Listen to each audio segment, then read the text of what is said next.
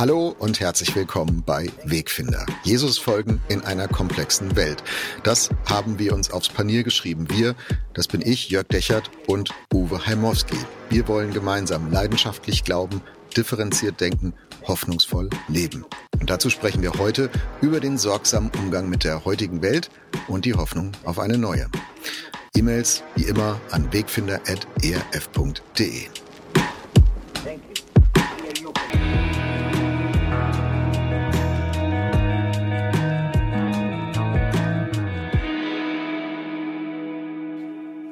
Hallo Uwe, grüß dich. Hallo Jörg. Uwe, provokante Frage vorab. Sind Christen die besseren oder die schlechteren Umweltschützer? Was denkst du? Ja, das ist mal wieder eine super Frage. Ähm, und wie so ganz oft, wir wollen ja differenziert denken. Es gibt tatsächlich beides. Äh, wenn ich, wenn ich lebe ja in Gera in Thüringen im Osten Deutschlands und da gab es in den 80er Jahren angestoßen aus den Umweltbibliotheken der DDR und den vielen Christen dort gab es die, Bewe die konziliaren Prozess für Gerechtigkeit, Frieden und Bewahrung der Schöpfung. Was für ein Wort. Tolles Wort, ne? Konziliarer Prozess für Gerechtigkeit, Frieden und Bewahrung der Schöpfung. Und dieser, dieser Prozess hat tatsächlich ganz vieles in Gang gesetzt, war auch ein Stück äh, Wurzel für die moderne Öko äh, ökonomische und auch ökumenische Bewegung mhm. und war auch einer der Wegbereiter für die friedliche Revolution. Und da waren Christen federführend kann man nicht anders sagen. Auf der anderen Seite gibt es Leute, die tatsächlich schon auch von ihrer Theologie her denken, diese Welt geht sowieso kaputt, also muss ich sie nicht pflegen. Ähm, es spielt gar keine Rolle, was da ist. Und dann sind manche von denen auch dann sagen, ja, es gibt ja überhaupt keinen menschengemachten Klimawandel und so weiter. Insofern, es gibt unglaublich tolle Initiativen zum Thema Bewahrung der Schöpfung, die auf Christen zurückgehen. Und es gibt auch Christen, die mhm. sagen, das ist doch alles Unsinn, euer Klimagerede ist irgendwie der falsche Götze, die Welt geht sowieso dahin, lass uns Leute für die Ewigkeit retten. Und in dieser Spannung haben wir es mit Christen zu tun. Ja, und ich glaube, in dieser Spannung leben du und ich ja auch, ne? wie ich wie es eben gesagt habe, so äh, Bewahrung der der jetzigen alten Schöpfung und äh, Hoffnung auf eine neue. Ähm, ich glaube, manchmal sind wir nicht so gut drin, diese Spannung auch zu leben, zu halten, sondern wir versuchen die nach der einen oder anderen Seite aufzulösen. Kommen wir heute in dieser Podcast-Folge auf viele Dinge, glaube ich, miteinander. Ähm, ist auch für mich persönlich herausfordernd. Ich bin nicht der Umweltschutz und Klimawandel Held und Vorzeigechrist. Ähm, ich versuche mein Bestes. Ich merke aber auch, ich bin unterwegs, ich lerne, aber das habe ich ja auch vielleicht gemeinsam mit manchen, die uns heute zuhören. Ich möchte mal andocken an dieses an dieses Wahnsinnswort, was du uns vorgestellt hast, konziliarer Prozess, den Rest habe ich schon wieder vergessen. Ähm, das ist vielleicht auch ein Teil des Problems. Wenn ich heute in die wenn ich heute mir anschaue, was in unserer Gesellschaft und vor allem medial auffällt und diskutiert wird, dann sind es die krassen Töne. Ne, dann sind das Leute, die sich an Bildern festkleben oder jetzt neulich hat sich jemand an der, an der Hamburger Elbphilharmonie festgeklebt. Also aufsehenerregende Geschichten. Da gibt's äh, Gruppierungen, Aktivisten, die heißen dann äh, Last Generation oder Extinction Rebellion und so weiter. Also das klingt nicht sehr nach Hoffnung, finde ich. Ähm, drückt ein bisschen Panik aus, aber vielleicht auch einfach Aktivismus, weil in unserer sehr aufmerksamkeitsgesteuerten Öffentlichkeit, in der pluralistischen Gesellschaft, du ja eigentlich nur Themen vorankriegst, wenn du so richtig auf die Kacke haust, auf Deutsch gesagt. Also wenn du es richtig spitz machst, wenn du richtig provozierst. Und ich kann ein bisschen nachempfinden als Menschen, die sich in diesen Bewegungen engagieren. Das will ich ihnen zugute halten, das will ich ihnen auch positiv unterstellen und zuordnen eine solche Veränderungsbedürfnis sehen und eine äh, und, und dass sie sehen hier, da geht politisch, es geht alles viel zu langsam, Thema Klimawandel, ähm, Energiewende und so weiter. Rafft ihr denn nicht, was hier eigentlich passiert? Also seht ihr nicht, worauf, wo, wohin das hier läuft? Wir, ihr müsst echt was machen, wir müssen echt was machen. Und wenn ihr auf normalen Wegen nicht hört, dann kleben wir uns halt an Bildern fest. Also ich kann das auf der einen Seite und zum Teil auch echt verstehen, aus zwei Gründen, wie gesagt, ne? Also weil es die Aufmerksamkeitsökonomie bedient und einfach die Spielregeln auch von Aktivismus, die, die wir in unserer pluralistischen Gesellschaft haben. Und zum Zweiten, und das will ich auch, wie gesagt, glauben und, und erstmal auch positiv annehmen, weil es Menschen gibt, die da eine wahnsinnige Not empfinden und darunter leiden, dass es nicht schneller geht. Beides kann ich, kann ich nur bestätigen. Also fangen wir mit dem zweiten an. Es gibt einfach wirklich eine ganze Generation, die Angst hat, die Angst hat, die letzte Generation zu sein. Ja, es gibt junge Leute, die möchten keine Kinder mehr kriegen, weil sie nicht wissen, ob ihre Kinder noch eine Hoffnung haben. Diese, diese Hoffnungslosigkeit teile ich nicht, aber ich kenne sie. Und ich hm. denke manchmal, wenn ich, wenn ich unterwegs bin und mit Menschen rede, die dann so, ja, was machen die denn da? Und jetzt habe ich meinen Flug verpasst, weil die sich da festgeklebt haben und jetzt ist da eine Radfahrerin ums Leben gekommen, weil der, weil der Notarzt nicht durch konnte, weil die in Berlin die, die Zufahrtsstraße äh, blockiert haben und so weiter. Das ist natürlich wirklich ätzend. Und gleichzeitig fehlt mir dann häufig das Empfinden. Und ich sage dann, könnt ihr euch noch erinnern, 80er Jahre, NATO-Doppelbeschluss, wie hat sich das angefühlt? Wir hatten das Gefühl, es gab einen Overkill auf der Welt, so nannte mhm. man das, einen dreifachen, vierfachen, fünffachen Overkill.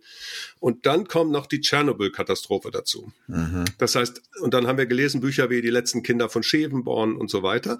Also dieses Gefühl, dass wir vielleicht die Letzten sind und dass es mit uns alles kaputt geht, das kenne ich auch noch. Nun habe ich den Vorteil, dass ich das schon 30 Jahre überlebt habe oder 40, seit, seit es soweit war, äh, so dass ich sagen kann, ich bin jetzt hoffnungsvoller. Aber das Mindeste, was man doch erwarten kann von Christen, ist so viel Empathiefähigkeit zu sagen, meine Güte, da leidet eine Generation an einem Zustand, der unhaltbar ist. Und das muss man erstmal wirklich vollkommen akzeptieren, ob ich die Methoden gut finde oder nicht. Aber erstmal zu sagen, hier sind Menschen, die leiden an einer Situation und die ist real. Ja, ich bin mit meinem Schwiegervater, äh, als ich mit meiner Frau verlobt war, mal äh, in Adelboden auf den Wildstrubel gegangen über den Gletscher. Den Gletscher gibt es kaum noch, der ist fast weggetaut. Ähm, also zu meinen, dass es den Klimawandel nicht gäbe, ne, das ist ja ist ja Blödsinn. Und das dann ernst zu nehmen, das finde ich total wichtig. Ja, ich kann mich noch erinnern, damals gab es ja noch keine Hashtags in den 80ern, ne? aber wenn es welche schon gegeben hätte, hätte es ganz sicher das Hashtag No Future gegeben. Das war ja so ein, so ein Slogan, eine ganze Generation, die sagt, wir wissen eigentlich nicht, wohin das hier gehen soll. Die Elterngeneration bietet uns hier nichts Überzeugendes an. Ja, jetzt Armut ist in Deutschland vielleicht nicht so sehr mega ein Problem, aber wenn ich mir angucke, hier Rüstung, du hast es gesagt, ne, Bedrohung des Friedens, äh, Atomkraft und so weiter boah, wo soll das hinführen? Da habe ich überhaupt keinen Bock drauf. Da habe ich keine Lust drauf. Äh, da kann ich nicht mit umgehen. Da, da sehe ich nichts Positives und Erstrebenswertes nach vorne. Und ähm, vielleicht kann man auch positiv konstatieren, aus diesen 80er Jahren heraus ist ja auch eine Friedensbewegung gewachsen, entstanden, die heute staatstragend ist. Wenn wir heute über die Grünen reden, dann muss man sagen, die hat auch ihre Wurzeln in diese, auch in diesen Zeiten. Äh, das finde ich auch bei frommen Christenmenschen manchmal ein bisschen unterbelichtet. Da sind die Grünen dann ganz schnell in der Ecke, naja, das sind die, die unsere gesellschaftspolitischen und sexualischen Werte nicht vertreten, sondern das Gegenteil immer wollen und so. Äh, aber die kommen, es gibt ja auch einen Strang, ähm, der eben aus dem Bedürfnis kommt, Schöpfung zu bewahren, Frieden zu sichern, äh, wieder zu gewinnen und so weiter. Also das muss man vielleicht auch mal an dieser Stelle benennen. Ja, es sind ja, es sind ja ganz am Anfang bei den Grünen auch Leute dabei gewesen, die wirklich Christen waren. Ja, da waren Landwirte dabei, die ökologischen Landwirt, äh, ähm, äh, ökologische Landwirtschaft vorangebracht haben. Da waren andere dabei. Manche sind dann später, als ihnen die, die familienpolitischen Werke nicht passten, haben sie dann die ÖDP gegründet, wo dann eher, eher mhm. Christen auch mit zu Hause sind. Aber in dieser ganzen Bewegung gibt es, gab es ja von Anfang an immer auch Christen. Ja, und ich hoffe, dass das heute auch noch so ist. Ich möchte den zweiten, zweiten Teil auch noch, auch noch trotzdem noch mal kurz ansprechen, nämlich den des Aktivismus. Auch mhm. da ist mir wichtig, weißt du, Greenpeace macht solche Aktionen ja schon seit Ewigkeiten. Ich weiß noch, da war Kirchentag in Hamburg vor 30 Jahren oder so, da ging es um Brand Spa, diese Öl, Shell-Ölplattform im, in der Nordsee, die versenkt werden sollte. Und dann wurde die besetzt und so. Also ich sag mal, dass es diese aktivistischen Aktionen gibt, um Öffentlichkeit zu generieren, das ist ja jetzt nicht neu. Und das machen Christen ja auch. Also wir haben ja schon mal eine Folge über, über die Abtreibungsthematik gemacht. Also wenn ich an den Marsch für das Leben denke, ich marschiere mit ein paar tausend Leuten mit weißen Kreuzen mitten durch Berlin. Das ist auch ein, das ist auch ein Reinsprechen in diese Aufmerksamkeitsökonomie. Genau, und, und das zu dürfen, finde ich völlig in Ordnung. Ich finde es übrigens auch schwierig, dann zu sagen, das ist Terrorismus oder so, ja. Also die letzte Generation äh, hat jetzt nicht das Ziel, irgendwas zu zerstören, sondern die wollen tatsächlich blockieren und sie wollen aufmerksam generieren. Deswegen, ich will die jetzt auch nicht verteidigen, ich finde auch nicht alles richtig, was sie machen. Und mhm. trotzdem glaube ich, dahinter steckt auch der legitime, das legitime Bedürfnis danach, gegen Dinge zu protestieren. Und das haben wir schon seit vielen, vielen Jahrzehnten. Das ist ja nicht neu. Und das ist auch nicht ERF, sondern das ist eher Greenpeace. ERF oder RAF? Äh, Entschuldigung, RAF. Jetzt, weil ich mit dir hier zusammensitze, sage ich schon ERF, ja. genau, danke, dass wir das an dieser Stelle nochmal klarstellen konnten. Uwe, du hast eben gesagt, da will ich doch nochmal zurückfragen. Das äh, ging mir jetzt zu glatt runter. Ähm, du hast eben gesagt, naja, ich hatte das in den 80er Jahren auch. Ich kenne diese Hoffnungslosigkeit. Damals war es eben die Atomrüstungs Diskussion und Filme und Bücher und die ganze Kultur hat sich damit befasst, haben wir ja auch überlebt. Ich finde, es gibt aber einen Unterschied zur Klimawandelthematik, nämlich den, dass wir bei Klimawandel über eine sehr, sehr langfristig äh, ablaufende Prozesse reden, die sich über Jahrhunderte hinziehen und von daher erstmal nicht schnell reversibel sind. Beim Thema Rüstung, das war auch ein dickes Brett, das schien auch über, unüberwindbar, aber zumindest theoretisch hätten Menschen durch wenige klare Entscheidungen auf allen Seiten schnell auch eine Veränderung herbeiführen können. Und es ist ja auch innerhalb weniger zehn Jahre, weniger Dekaden, hat sich auch ganz viel verändert.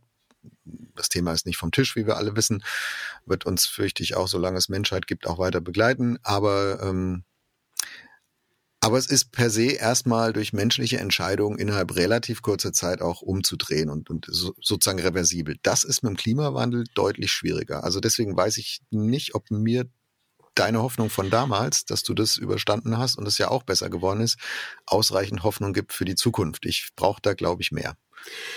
Das verstehe ich und doch höre ich immer wieder, weißt du, also jede Generation sagt ja für sich, dass ihr ihr Thema immer gerade noch viel wichtiger, noch entscheidender, noch tiefer ist als die Krisen, die die anderen hatten. Mhm. Ja, also ich bin immer der, das ist ja auch eine gewisse Hybris. Man kann ja auch eine Krisenhybris entwickeln. Also wir Absolut. sind wir sind die, die am allerschlimmsten dran sind und deswegen seid ihr Alten mal alle schön ganz ruhig. Ja, wir müssen das jetzt alles ausbaden.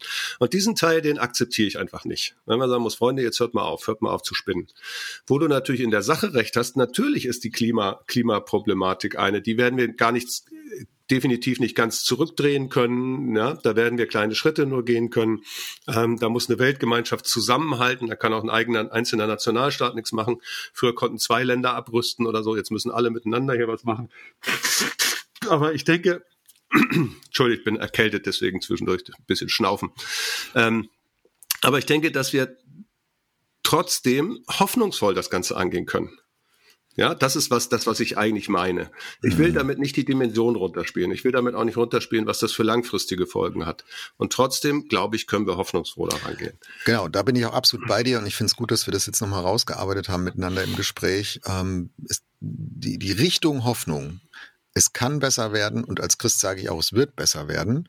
Mhm. Entweder in dieser Welt oder in der nächsten oder in beiden. Also ich würde in beiden vorziehen, ich persönlich. Äh, aber dass, dass wir in Richtung Hoffnung leben, als Menschen, die Jesus nachfolgen wollen und es versuchen und es tun. Äh, das, das will ich auch ganz front and center, ja, das will ich, will ich festhalten. Da, da, da muss ich mich auch dran festhalten, das trägt mich auch. Weil, wie du gerade gesagt hast, äh, wenn wir über, über Umweltschutz und Klimawandel und Ökologie reden, dann, dann ist das nicht eine einzige Fortschrittsgeschichte, sondern es ist zwei Schritte vor, einen zurück und manchmal ist vielleicht auch ein Schritt vor, zwei zurück. Ähm, es ist ja schon schwer genug, das als einzelner Mensch hinzukriegen und da besser zu werden und da voranzukommen. Wie viel schwerer ist es, das in einem Land mit 80 Millionen Menschen wie in Deutschland hinzukriegen? Wie viel schwerer ist das in der ganzen Welt hinzukriegen? Also wenn wir uns anschauen, wie wir schon nicht klarkommen mit ganz offensichtlichen Themen wie Gewalt, Krieg und so weiter, äh, da auf einen Nenner zu kommen und da und und uns da wesentlich weiterzuentwickeln, also wie, wie schleppend und wie schwer das ist, ähm, wie viel schwerer ist das mit einem Prozess, der deutlich schleichender, langsamer, auch ein bisschen unsichtbarer lange Zeit läuft, äh, bis die Folgen halt so gravierend sind. Du hast den Gletscher angesprochen, dass man, dass man nicht mehr drum rumkommt. Äh, wenn das aber alle erstmal einsehen, dann ist es in der Regel ja zu spät, was zu tun oder relativ spät was zu tun.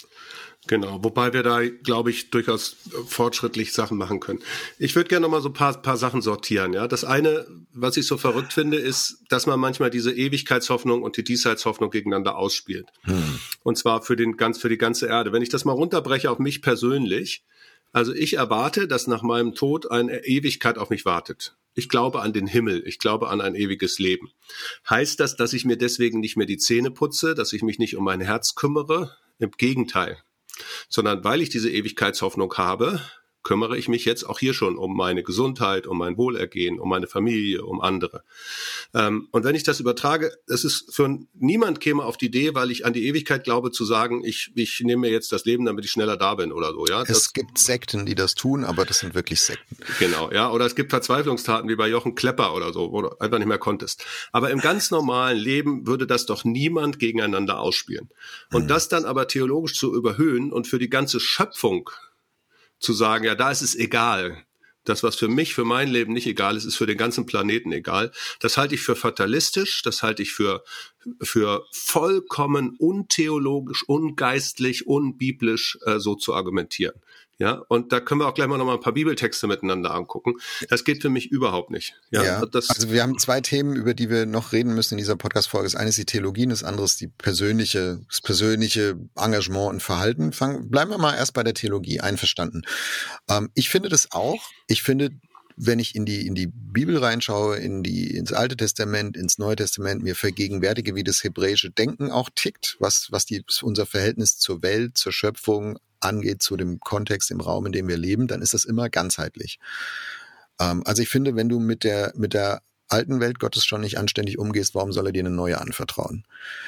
Ähm, das, das, Gott spielt das nicht gegeneinander aus, die Autoren in der Bibel spielen das nicht gegeneinander aus und es ist eine absolute theologische Schlagseite, das so gegeneinander auszuspielen, wie du es jetzt formuliert hast.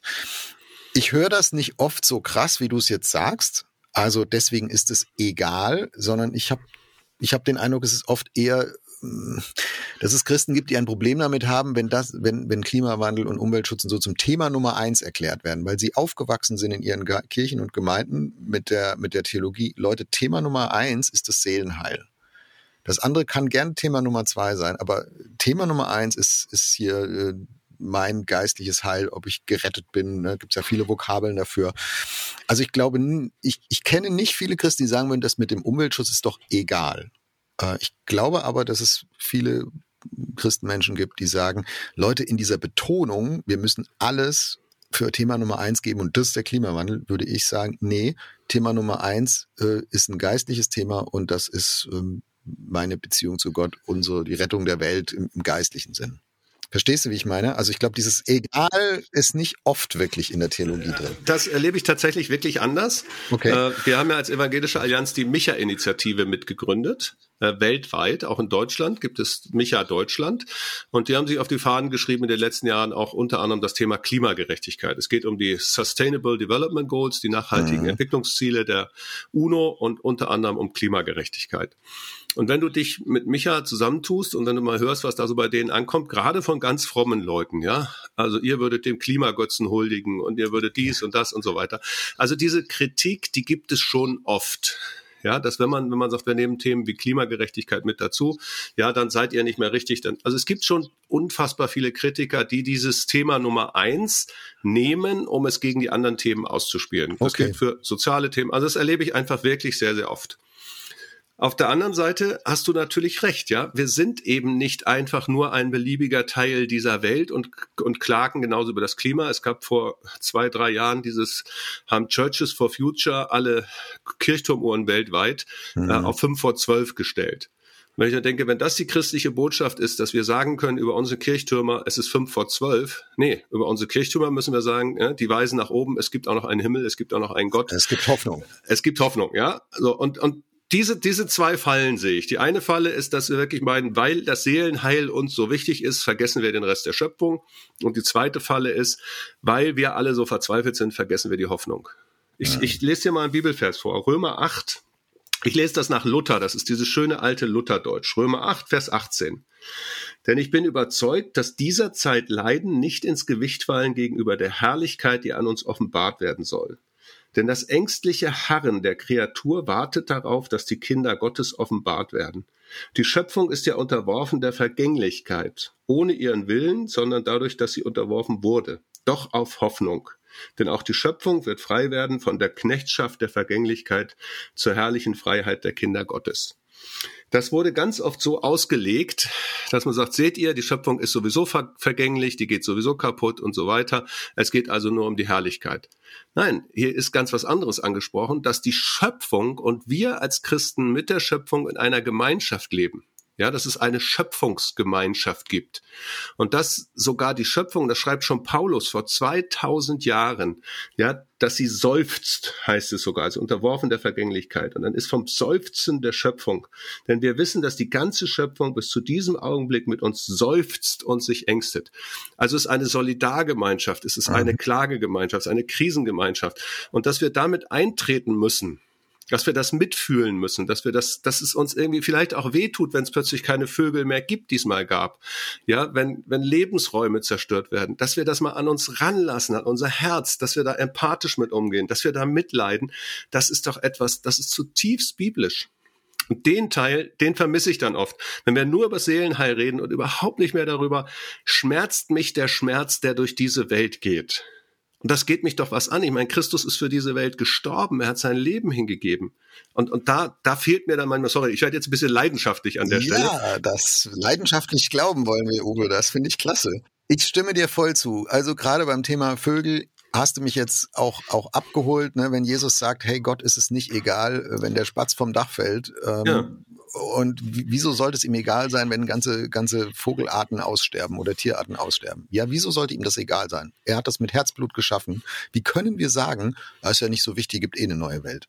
Ja, Gott sagt das ja auch nicht. Ähm, so, das ist, da bin ich bei dir.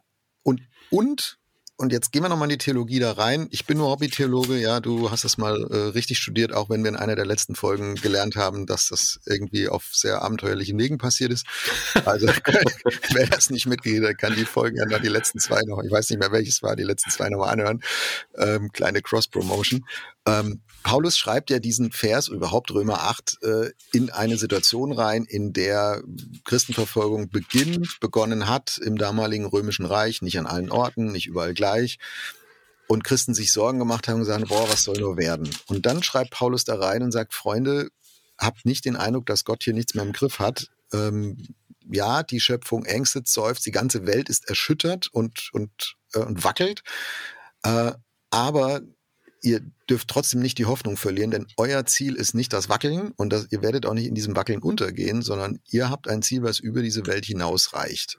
Das finde ich erst, das, das kann man als Hoffnungselement nehmen, so wie du es jetzt formuliert hast und wie ich es auch verstehen würde, sagen, ja wunderbar, das, das gibt mir eine Standfestigkeit, eine Stabilität, mitten im Wackeln zu sagen, es, es gibt einen Fixpunkt, es gibt einen Fokus, es gibt eine Richtung Hoffnung, die, die wackelt nicht. Man kann das aber auch noch eine Ecke weiter drehen und sagen, und deswegen akzeptiere ich das Wackeln halt sagen, ja, kann man eh nichts machen. Was bei Christenverfolgung damals ja so war. Und ich glaube, jetzt passiert das, was du vorhin gesagt hast. Jetzt übertragen manche Christen diesen Gedanken damals, vor 2000 Jahren, auf das, was wir heute haben, wo die Welt heute wackelt. Es ist vielleicht zumindest in Deutschland nicht das Thema Christenverfolgung. Aber da, wo sie wackeln empfinden ne, und alles zittert und zagt, und dann sagen sie, ja, siehst du, und genauso ist es jetzt auch hier mit dem Thema Klimawandel. Da wackelt und wankt alles und wir fühlen uns bedroht, aber brauchen wir gar nicht, weil das wird nicht das letzte Wort haben. Unsere Hoffnung ist ja nach vorne und in der neuen Welt so. Ich glaube, auf diesem Weg, auf diesem auf diesem Übertragsweg passiert das, dass, dass da eine theologische Schlagseite reinkommt. Ja, und das kann ich nachvollziehen, dass es so passiert und trotzdem ist es falsch. Weil wenn wir in die Zeit damals gucken, was haben denn die Christen gemacht? Die sind ja nicht hingegangen und haben gesagt, lieber Kaiser, schneid mir den Hals durch, sondern die haben sich in den Katakomben versteckt, die haben das Geheimzeichen des Fisches entwickelt. Die hatten mit der Didache einer Kirchenordnung eine ganz, ganz enge Ordnung, äh, wie auch geschrieben wird, was du alles machen musst, bevor du Christ wirst, damit du, damit sich nicht irgendwelche Verräter einschleusen. Die haben ja alles getan, um sich gegen diese Übergriffigkeit zu schützen. Die sind ja nicht fatalistisch und blind und blöd äh, in die, ins Messer gelaufen. Und wenn ich also aus der Erfahrung von damals einen Fatalismus für die Schöpfung ableite, dann werde ich der Erfahrung von damals überhaupt nicht gerecht. Ja. Sondern zu wissen, obwohl es schief geht, obwohl es das Leiden gibt, obwohl es die Verfolgung gibt, habe ich die Hoffnung aus das ewige Leben und bis dahin bin ich so klug wie irgend möglich ja, und gehe so klug wie irgend möglich damit um.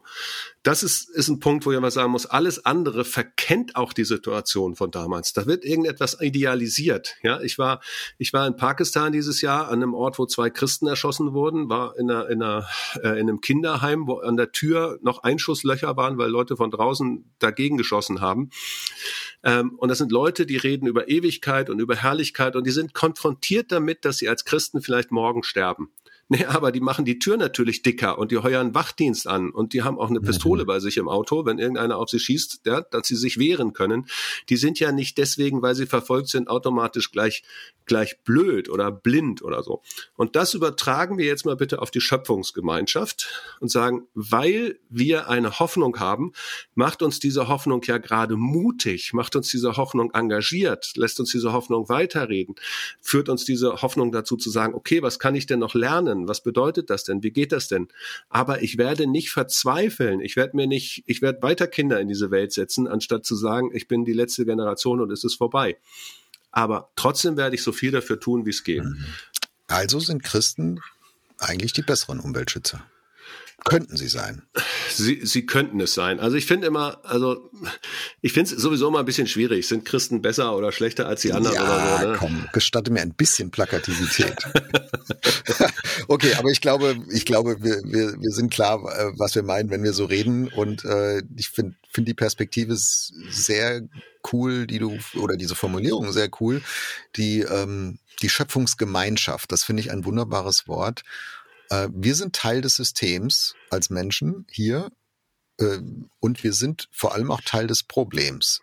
Aber nicht auf eine fundamentale Art und Weise. Äh, da gibt's ja auch so, das ist ja auch schon fast esoterisch, ideologisch manchmal eine Gaia-Hypothese und die Welt ist ein Organismus und wenn der Welt würde es besser gehen ohne den Menschen und all so ein Quatsch. Also ich finde das Quatsch. Ja klar, ähm, ist das ja, Quatsch. So, äh, also Schöpfungsgemeinschaft drückt es ja aus. Wir sind ein Teil dieser Welt und weil diese Welt der Vergänglichkeit unterworfen ist, wie du vorhin in, aus Römer 8 ja rausgezogen hast, weil, weil die Welt, die Schöpfung der Vergänglichkeit unterworfen ist, ist auch unser Teilsein in dieser Schöpfungsgemeinschaft auch nicht nur einfach schön, sondern auch ein Problem. Also wir sind, wir, haben, wir sind beides als Menschen. Wir sind Teil des Problems aber wir können auch Teil der Lösung sein. Das ist bei Friedensfragen so, das ist bei Rüstungsfragen so, das ist bei Gerechtigkeitsfragen so. Äh, wenn ich in die Bibel reinschaue, die Menschen, die mir da beschrieben werden, begegnen in aller Ehrlichkeit, äh, Schonungslosigkeit und Ehrlichkeit, da muss ich sagen, da sehe ich ganz viel Problem und ganz viel Lösung. Und Gott mhm. sieht auch beides, glaube ich, und sagt, Uwe, ja. Jörg, alle, die euch zuhören, passt mal auf, Freunde. Wir reden mal darüber, wo ihr Problem seid aber verzagt nicht, habt Hoffnung, denn ich ermächtige euch auch, Teil der Lösung zu werden. Und zwar gleichzeitig. Also ja, genau. das, das finde ich halt bei diesem Aktivismus manchmal so nervig, anstrengend und auch falsch, dass da so ein, ein, ein Gegeneinander, ein moralisches Gut und Böse aufgebaut wird. Da ist auf der einen Seite sind die, die Umwelt kaputt machen und auf der anderen sind die Guten, die sie, die sie retten. Aber aber wir sind ja immer beides. Wir sind ja immer Lösung und Problem. Äh, gleichzeitig in einem. Ja. Also ich bin ja sowieso empfindlich, was, was diese Sachen angeht, wenn man mit dem Finger auf die anderen zeigt. Ne? Das dürfen wir als Christen nicht machen, das dürfen aber auch irgendwelche Klimaschützer nicht machen. Du hast immer Leute, die, wir sind die Guten, ihr seid die Bösen. Und sobald ich dieses Spiel anfange, dann, dann habe ich eher Krieg als Frieden. Ja, das, da, da bin ich absolut dagegen, so oder so. Übrigens das Wort Schöpfungsgemeinschaft, das ist natürlich, das habe ich bei der Micha-Initiative gelernt. Ähm, ich habe es auch nicht geklaut wolltest du jetzt nicht nein, sagen. Nein, nein, nein, nicht geklaut, sondern gelernt, wirklich gelernt. Da übrigens war, war vor zwei Wochen ein Vernetz Vernetzungstreffen von ganz vielen Lokalgruppen aus Deutschland. Und mhm. äh, ich habe da auch was gemacht zum Thema Theologie. Und das Ganze stand unter einem wunderbaren Titel, nämlich der Titel hieß Mutausbruch. Mhm. Ja, da wo die letzte Generation und Extinction Rebellion und andere jetzt einen Wutausbruch haben, hat die Micha-Initiative, die sich sehr engagiert, die sehr danach fragt, was heißt das für uns konkret, wie gehen wir mit dem Klima um, was ist Klimagerechtigkeit, trotzdem die Überschrift gewählt, Mutausbruch. Und das ist natürlich genial, ja. Also mhm. da wollen wir hin und das ist, glaube ich, unsere Hoffnung. Übrigens, wir haben gerade schon mal so, ich sag mal, eine theologische Missdeutung, ne? Dieses, wenn ich sozusagen ich von der Ewigkeitshoffnung oder von der Verfolgungssituation her ableite, dass mir das diesseits egal sein könnte. Das ist also ein theologischer Denkfehler. Ein zweiter Denkfehler ist der aus dem sogenannten, also theologisch nennt man das Dominium Terrae, lateinisch, das heißt die Herrschaft über die Erde als Gott am Ende des Schöpfungsberichts sagt, und macht euch die Erde untertan dass wir daraus theologisch abgeleitet haben, letztlich auch kapitalistisch äh, auf Wachstumskurs getrennt. Wir können den maximalen Gewinn aus dieser Erde herausziehen, ja, die maximale äh, Schweinezucht, die maximale, äh, äh, den maximalen Ertrag über Felder und so weiter. Das ist daraus abgeleitet und wurde über viele, viele man muss schon sagen, fast Jahrhunderte missgedeutet. Ja, wenn wir reingucken ins ganze, ganze alte, alte Testament, da gibt es diese Brachzeiten für Äcker, da gibt es, also es gibt so viele Dinge, die auch letztlich, wenn du mal genau reinliest, ja, die, was hinter den Geboten steht, das ist ganz, ganz vieles, ähm, dass man, dass man auch ökologisch Landwirtschaft betreiben soll, wie das erklärt wird, ja. Beim Sabbatgebot ist das ganze Vieh mit eingeschlossen. Das muss man sich mal vorstellen, äh, was das bedeutet. Also dies, das Alte Testament kennt sehr viel Schonendes, sehr viel auf, auf gesundes Wachstum orientiertes, hat sehr viele Beispiele, daraus eine reine Ausbeutungs- äh, kapitalistische Ausbeutungstheologie zu machen. Das ist schlicht und ergreifend ein Missverständnis. Das ist ja auch ein Hammerwort, kapitalistische Ausbeutungstheologie. Das habe ich jetzt nirgends gelernt, das habe ich gerade erfunden. Ja, wir müssen langsam anfangen, Ab Abkürzungen einzuführen, weil du immer so lange Worte benutzt. aber ja, genau. Aber ich, ich, ich, ich würde das auch im Rückblick sehen, dass im Zuge der Industrialisierung der Moderne hm, dass da auch eine Wechselwirkung gab und gibt vielleicht auch noch zwischen äh, der, der Vernützlichung der Welt, der Vernützlichung der Schöpfung, die dem hebräischen Denken völlig fremd ist. Ja, also Sabbatgebot finde ich ein super Beispiel, was sich eben nicht nur auf Mensch und sein Ritual sonntags, samstags mhm. bezieht, sondern auch wieder Schöpfungsgemeinschaft ganzheitlich. Genau. Ähm, also ein Vernützlichungsdenken, dass der, dass der Bibel fremd ist, das aber in der Moderne drin liegt, in der, in der Industrialisierung, in der Vernützlichung dieser Welt und was auch eine Wechselwirkung hat in die Theologie rein. Also wo man schon, wie bei ganz, ganz vielen Themen, glaube ich, ist vielleicht nochmal ein Fass für einen anderen Podcast, was ich jetzt aufmache, deswegen mache ich es gar nicht wirklich auf. Ne, aber es gibt eine Wechselwirkung, glaube ich, zwischen gesellschaftlichen Entwicklungen und, theologischen Schwerpunktverschiebungen. Das mhm. mögen Menschen, die äh, vor allem Bibeltreue betonen, ne, äh, nicht, immer nicht so gerne hören, weil das immer weil das auch so ein bisschen den Gedanken ins Wackel bringt, ja, was wir glauben, ist ja schon immer so gewesen. Das ist es natürlich nicht. Ähm, aber es gibt eine Wechselwirkung zwischen, zwischen gesellschaftlichen Entwicklungen und theologischen Prägungen. Ich glaube, an dieser Stelle, die du jetzt beschrieben hast, ist es auch so. Also in dem Zuge, wie ein Vernützlichungsdenken über diese Welt en vogue wurde, in Europa, im industrialisierten Westen, ähm, auch bei uns dann irgendwann in Deutschland, in dem Zuge ist es auch theologisch schwer gewesen, dagegen zu halten und sagen, nein, Moment, aber Schöpfungsgemeinschaft, Ganzheitlichkeit, Bewahrung und so weiter. Das ist ein, eine Betonung, die jetzt wieder stärker wird, die mhm. jetzt nicht neu ist, aber die jetzt auch wieder stärker wird, ähm, auch unter theologisch konservativeren Christen. Und das finde ich super. Ah, und das hat überhaupt nichts mit Zeitgeist und, und Verbesserung oder sowas zu tun, sondern im Gegenteil. Es hat was damit zu tun, dass man wahrnimmt, was braucht unsere Gesellschaft, unsere Welt jetzt und in den nächsten Jahrzehnten. Und da muss man theologisch was zu sagen können. Sonst nehme ich mich ja aus dem Spiel. Ja, sonst sage ich, ich will nicht Teil der Lösung sein. Leute, macht euer Ding alleine, ich warte auf den Himmel. Ja, genau. Und äh, also ich sag mal, und auch theologisch ist ja immer wieder der Punkt, die Bibel immer wieder neu zu lesen. Wir haben ja auch schon eine Folge gemacht zum Thema Zeitgeist. Mhm. Man einfach sagen kann, ja, also da gab es den Zeitgeist des 19. Jahrhunderts und den hat irgendjemand eingefroren, in den Kühlschrank gelegt und den holt er heute immer noch raus. Und sein Argument gegen den Zeitgeist des 21. Jahrhunderts ist der Zeitgeist des 19. Jahrhunderts.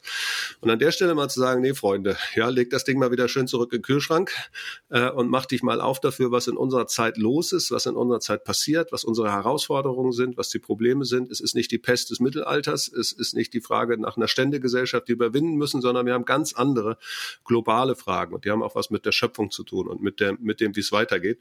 Und lesen wir doch mal, ob die Bibel dazu vielleicht Antworten hat. Und es ist erstaunlich, was die Bibel alles sagen kann. Das, was ich gerade zum Beispiel Römer 8 vorgelesen habe.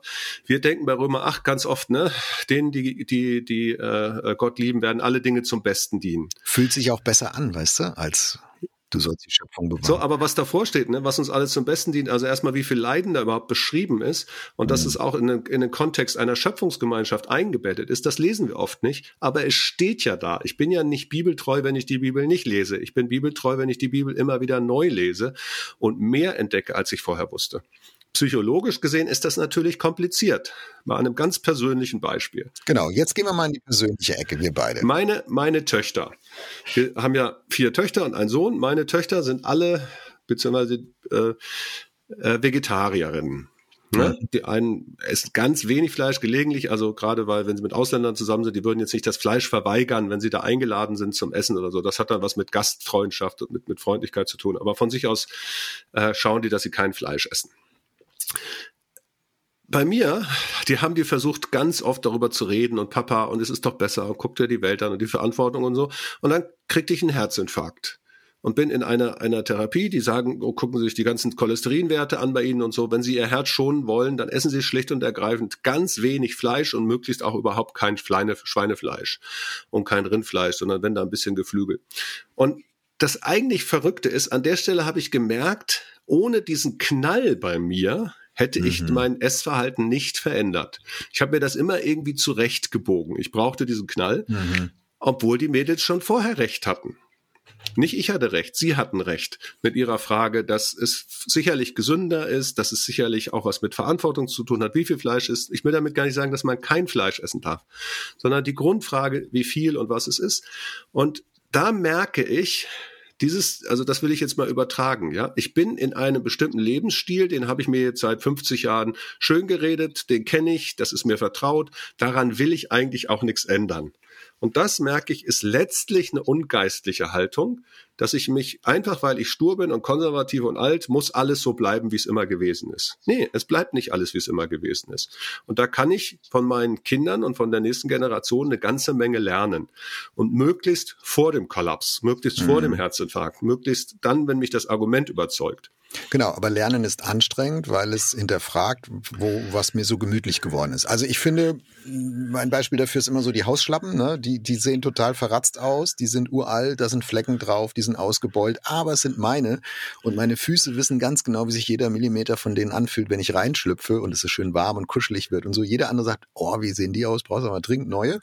Ne? Aber ich sage, nein, es sind meine, ich habe mich dran gewöhnt. Jetzt kaufst du mir neue Hausschuhe und stellst mir die hin und alle würden sagen, viel besser ein Wahnsinnsfortschritt. Ja, ganz objektiv betrachtet viel besser. Aber ich bin der, der sagt, nee, nicht besser, schlechter. Fühlt sich anders an, ist nicht mehr meins, ja, und wenn du, wenn ich dann halt mal einen Monat damit laufe, dann stelle ich fest, ja, doch, ja, schon, ja, und es wird meins und dann ist auch okay.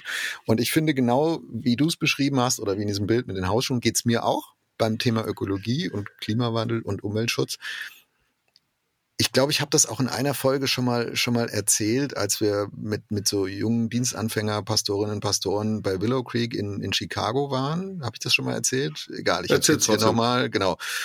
Und äh, dann kam jemand da von der, das war noch so kurz vor dem großen Hybrids Crash dort und dann kam jemand von dem Leadership Team, also ne, Presbyterium Gemeindeleitung da rein, Wahnsinnspersönlichkeit, geistliches Vorbild, Bühnenerfahrung, ja, also jemand, mit dem du echt sehr schwer einen Termin kriegen kannst und so. Und ich dachte so, jetzt haben diese jungen Dienstanfänger alle die Chance, eine Frage zu stellen. Jetzt bin ich gespannt. Ja, was wären die Fragen über geistlichen Dienst, über Leiterschaft, ja, wofür Willow halt so bekannt äh, waren ist.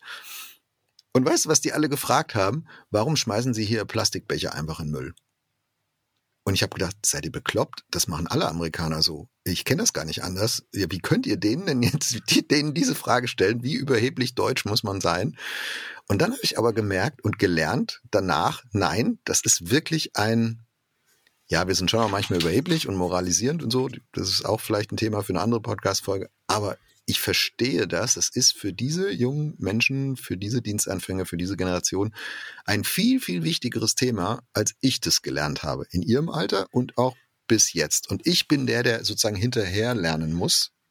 Und ich habe mich entschieden, ja, ich will das auch. Also das heißt nicht, dass ich alles übernehme ne, und sage genau und ich mache das jetzt auch so und ich werde das auch Veganer und das, also das wäre für mich ein dickes Brett. Äh, aber mir geht's wie dir. Ich bewege mich eigentlich erst, wenn es knallt ich merke das jetzt beim Thema Energiekosten. Ne? Wir haben alle die Chance gehabt, Energie zu sparen die letzten Jahre. Wir haben sie alle nicht genutzt, weil Gas war in Deutschland relativ billig. So, jetzt habe ich meine erste Abschlagsrechnung gekriegt für Anfang nächsten Jahres. Gaspreis mal zwei, Strompreis mal zwei. Und auf einmal fängt es bei mir an zu rattern, oh, wie könnte ich denn eigentlich anders leben? Ich will da gar nicht leichtfertig mit umgehen. Ich glaube, dass viele Menschen echt auch in Schwierigkeiten kommen und sind bei dem Thema. Ich will nur, ich will nur sagen, von mir persönlich, mir geht's ganz genauso wie dir. Ich bewege mich eigentlich erst, wenn es irgendwo weh tut und ich merke, ey, so willst du echt so weiterleben? Und dann ist mir diese nächste Generation an der Stelle auch ein Vorbild und dann muss ich die aber eigentlich fragen, oder? Und dann muss ich sagen, wie macht ihr das? Warum macht ihr das so? Was kann ich von euch lernen? Ich werde nicht alles übernehmen und mit mit jetzt 51 werde ich vieles auch nicht so leben können und wie, wie, wie man es kann, wenn man neu sozusagen in Familiengründung, Berufstätigkeit und so weiter einsteigt. Ich werde nicht alle alten Gewohnheiten einfach los. Ich kann nicht einfach alle Hausschuhe austauschen aber ich kann damit anfangen und das will ich. Also erstmal muss ich sagen, Jörg, ähm, ich fühle, ich muss wirklich schmunzeln. Woher weißt du, wie es mir mit meinen Hausschlappen geht? Das weiß ich nicht mehr. Ich sehe, ich, ich sehe schon, deine Füße ich nicht. Schon, ich bräuchte schon seit Monaten neue, weil die so schräg abgelaufen sind, aber die sind so bequem, die passen in meine Füße. Also schönes Bild, kann ich total nachvollziehen, geht mir ganz genauso. Ähm, der letzte Gedanke ist, glaube ich, total wichtig, nämlich das Zuhören zu sagen, ihr lieben jungen Leute, Was habt ihr, was wir von euch lernen können? Und übrigens, wenn, wenn dann neulich war ja die Synode der evangelischen Kirche in Deutschland und dann haben die die letzte Generation eingeladen und dann ging das alles hoch und Riesending und die arme Anna Nicole Heinrich, die dem Ganzen präsidieren muss, ja, die wird dann, wird dann aufgefordert zurückzutreten, sonst ja. was. Verstehen wir das doch einfach mal als Möglichkeit dieser Generation zuzuhören zuzuhören, nicht allem zuzustimmen, zuzuhören. Dann finde ich, hat die Kirche an der Stelle was richtig gemacht.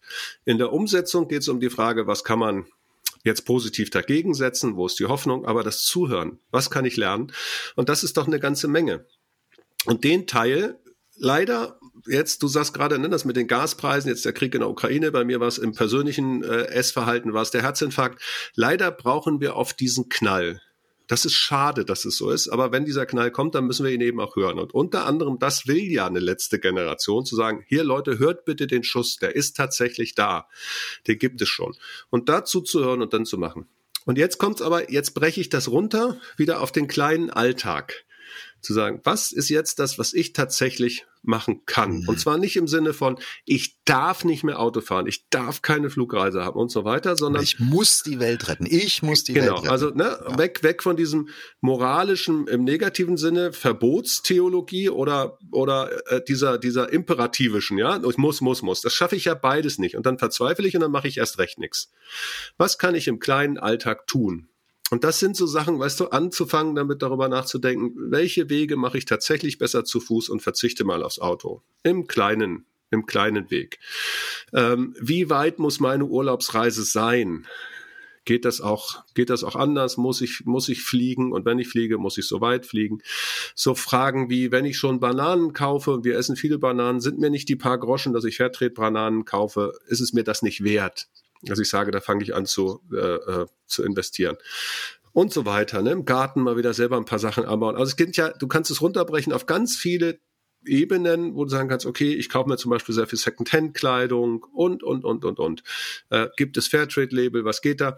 Und das finde ich, kann man anfangen durchzubuchstabieren.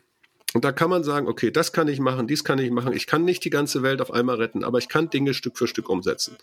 Und dadurch, dass viele Verbraucher irgendwann angefangen haben, Bio- und Fairtrade-Produkte zu kaufen, gehst du mittlerweile in jeden Discounter äh, und findest eine Palette von Produkten, die wir vor 10, 15 Jahren ja noch gar nicht hatten. Das mhm. heißt, wir konnten damit eine ganze, ganze Bewegung verändern. Ja, Lidl, Lidl äh, ist dabei in Brasilien ganz große Felder mit Soja, die nicht genmanipuliert sind äh, zu entwickeln. Das ist ganz, ganz spannend, weil die einfach sagen, mittlerweile gibt es so viele Verbraucher, die uns sagen, wir würden gerne Fleischersatzprodukte haben, aber bitte dann auch nicht genmanipuliert. Und so dass sie jetzt sagen, es ist so viel abgeholzt in Brasilien, das wäre die Chance, dass wir dort mit der, mit den Landwirten sowohl ökologisch als auch ohne Gensache was entwickeln. Und also die hat, Kundenmacht in einer Marktwirtschaft. Ja, genau. Aber die haben wir ja. Und die kannst du, kannst du sagen, ja, rettet das noch die Welt? Weiß ich nicht. Aber mhm. das können wir tun und den Teil will ich auch tun. Aber weißt du, diese, dieses Spannungsfeld, was du jetzt beschrieben hast, zwischen dem Handeln des Einzelnen und sozusagen dem Systemischen, dem Großen, da sind wir in unserem Podcast immer und immer und immer wieder drauf gestoßen. Und das finde ich bei diesem Thema Ökologie, Klimawandel, äh, Schöpfungsbewahrung auch, ist auch so. Es ist nicht so, dass ich als Einzelner nichts tun kann. Und es ist auch nicht so, dass ich als Einzelner die Welt retten kann. Das heißt aber in der Konsequenz nicht, dass ich mich auf einen dieser beiden Pole lege und sage, solange die anderen nichts machen, mache ich auch nichts oder ich muss jetzt hier alles alleine, sondern sagen beides. Es gibt Dinge, die sind meine Verantwortung, aber ich weiß auch, sie werden nicht reichen. Aber wenn es viele Leute gibt und wenn wir vor allem auch in systemische Lösungen reinkommen, politisch, wirtschaftlich, gesellschaftlich, international in Verhandlungen, unendlich mühsamer Weg, haben wir vorhin drüber geredet. Wenn beides, wenn beides funktioniert, dass wir als Einzelne in unsere Verantwortung reinwachsen, wie in neue Hausschuhe, und von der nächsten Generation lernen. Und wenn Verantwortungsträgerinnen und Träger in unserer Gesellschaft und international auch in ihre Verantwortung da reinwachsen und, und konsequent vorwärts gehen, bei allen Rückschlägen, die es in beiden Fällen auch gibt, ich glaube, dann gibt's auch einen weltlichen Grund für Hoffnung. Also da brauche ich noch nicht in die Bibel gucken und Christ sein, um Hoffnung für die Zukunft zu haben. Die habe ich natürlich obendrauf auch noch. Ja, genau, aber das ist ja auch gut so. Weil zum Schluss musst du sagen, das ist ja immer wieder meine, meine Rede an verschiedenen Punkten, wenn das, was unser Christsein ausmacht, nicht auch Stabilität hat und Relevanz hat, da wo es für Nichtchristen gilt, dann können wir es auch vergessen.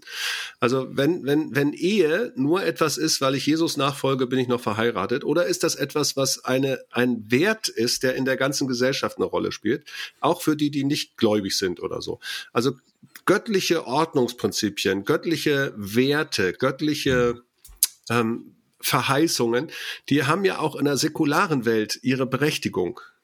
Also wenn die Welt an der Stelle etwas tut, was theologisch nachvollziehbar ist, nämlich die Schöpfung zu bewahren, ähm, in der Schöpfung die Spannungen auch auszuhalten und zu, gemeinsam da was zu tun, dann ist es doch super. Dann kann ich das ja auch gerne von der Welt lernen. Ja, dafür muss ich nicht nur in meine Bibel gucken, aber eben auch. Okay, Uwe, mit Blick auf die Uhr, bereit für die Schlusskurve? Ja, ich muss, muss aber vorher muss ich hier nochmal wirklich Werbung machen. Und zwar Werbung machen für das Buch von Thomas Kröck und Heiner Christian Rust. Das heißt Fromm und Grün, Schöpfungsverantwortung und Nachhaltigkeit in der christlichen Gemeinde. Das ist vor ganz kurzem rausgekommen. Thomas Kröck ist äh, Professor und Agrarwissenschaftler und Heinrich Christian Rust ist äh, Pastor, der auch ganz viel mit Spiritualität aus der charismatischen Szene kommen zu tun hat.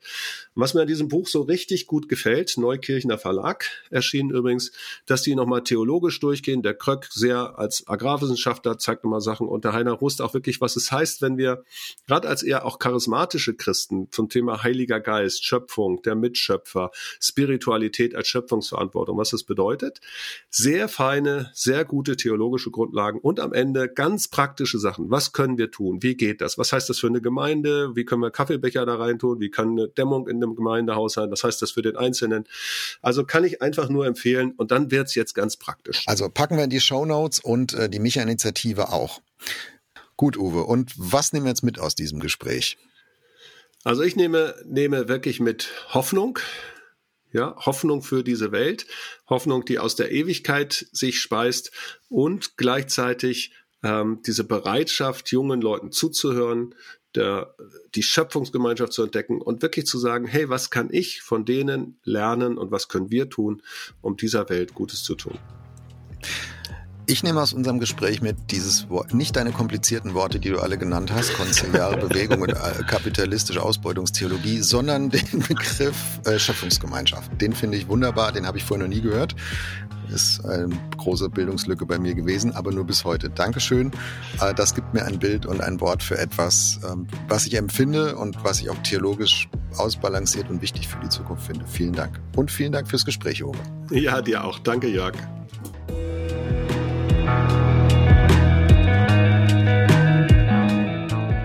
Das war Wegfinder. Jesus folgen in einer komplexen Welt. Was nimmst du mit aus dieser Folge? Schreib uns gerne eine E-Mail an wegfinder.erf.de. Und wenn es dir gefallen hat, empfehle uns deinen Freunden weiter. Wegfinder ist ein Podcast von ERF der Sinnsender. Mehr Podcasts von uns findest du unter erf.de slash podcasts und natürlich bei Apple, Google oder Spotify.